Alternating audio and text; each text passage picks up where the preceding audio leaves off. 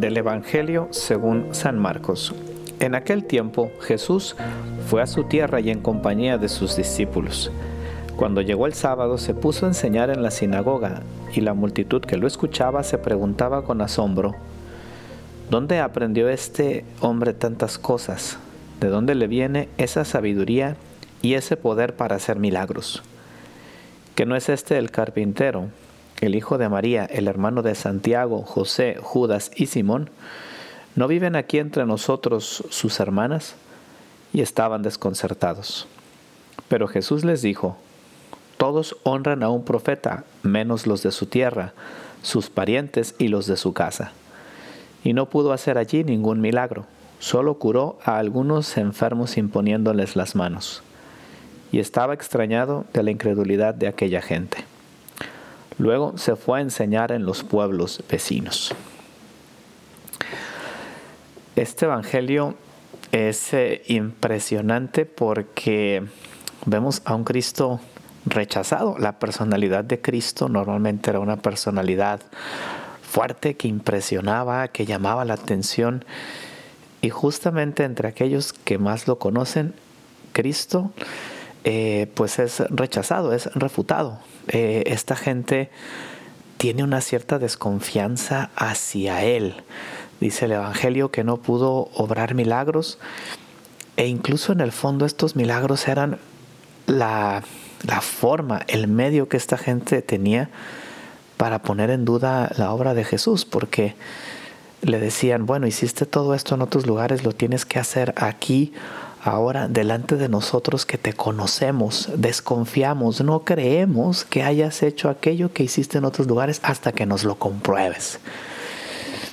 Y la verdad es que eh, creo que estas personas, al igual que muchas veces nos puede pasar a nosotros, estaban esperando a un Cristo, llamémosle mágico, o un Cristo, un Dios de fantasía, un Dios que nos tiene que entretener, que nos tiene que sorprender, pero a fin de cuentas no aceptaban a un Dios eh, que, que, no obrara milagros, un Dios, llamémosle así, ordinario. Y, y me llama la atención porque pues precisamente le están quitando a Cristo la capacidad de hablarles. Lo están callando, no lo están dejando obrar porque desconfían de Él. Y me golpeó mucho el pensar todo esto porque, pues en realidad en nuestra vida podemos también ser esas personas que supuestamente conocen a Jesús, pero que estamos buscando un Dios mágico o un Dios de fantasía que nos entretenga también a nosotros y le quitamos a Dios la capacidad de hablarnos en la vida ordinaria. Estamos esperando una aparición, estamos esperando que se apague la vela, estamos esperando una luz muy fuerte que me tiene que tumbar y que me tiene que hacer eh, cambiar radicalmente. Y se nos olvida que en realidad, pues Dios no siempre va a hablar así. Es más, Dios muchas veces te va a hablar precisamente a través de la vida ordinaria, porque pues esa es nuestra vida normal. No podemos estar viviendo todo el tiempo de emociones o de estados de ánimo o de lo que sentimos. Porque pues en realidad así no es la vida. Cualquier vida también tiene su dimensión ordinaria. Claro que a lo mejor llegará un momento donde te vas de vacaciones o donde te tomas un break y te vas a, algún lugar a descansar.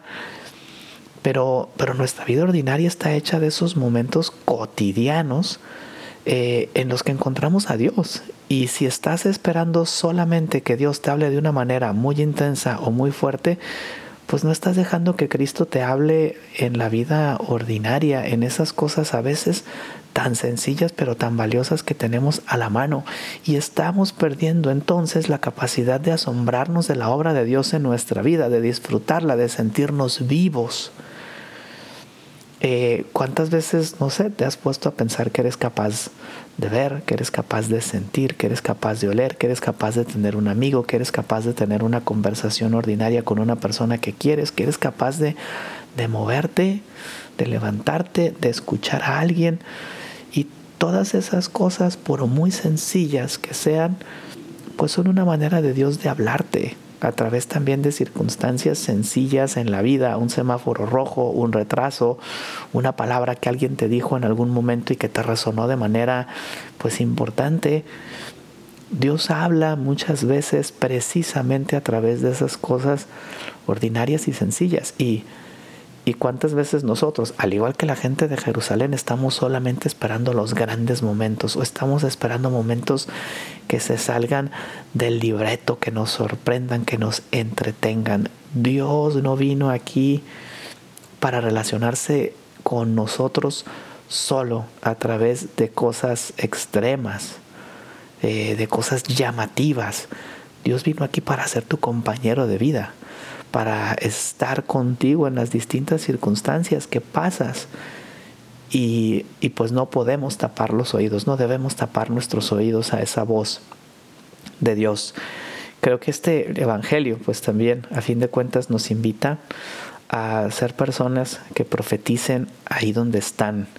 Eh, dice el Evangelio, bueno, nadie es profeta en su tierra, pero Cristo también fue fue con esta gente que lo conocía e intentó dejarle su mensaje y, y pues ahí está este, ese Cristo que, que intenta también ser apóstol entre la gente que lo conoce. Nosotros seguramente tenemos un compañero de trabajo, tenemos unos hijos o unos papás, tenemos gente en la escuela, tenemos gente con la que nos topamos todos los días y a veces nos puede ser difícil ser testimonios del Evangelio entre ellos. Nos llama Cristo también a ser esos profetas esos profetas que si bien es difícil que sean escuchados en la propia tierra, también quizá es ahí donde más necesitamos vivir ese mensaje, en ese ser eh, pues luz de la casa, ¿no? ¿Cuántas veces se escucha ese, ese dicho de que somos eh, candil de la calle y oscuridad de la casa? Pues que, que seamos también candil de nuestra propia casa. Que Dios les bendiga, soy el Padre Banibaldo Díaz y les invito a compartir este podcast que haría Jesús.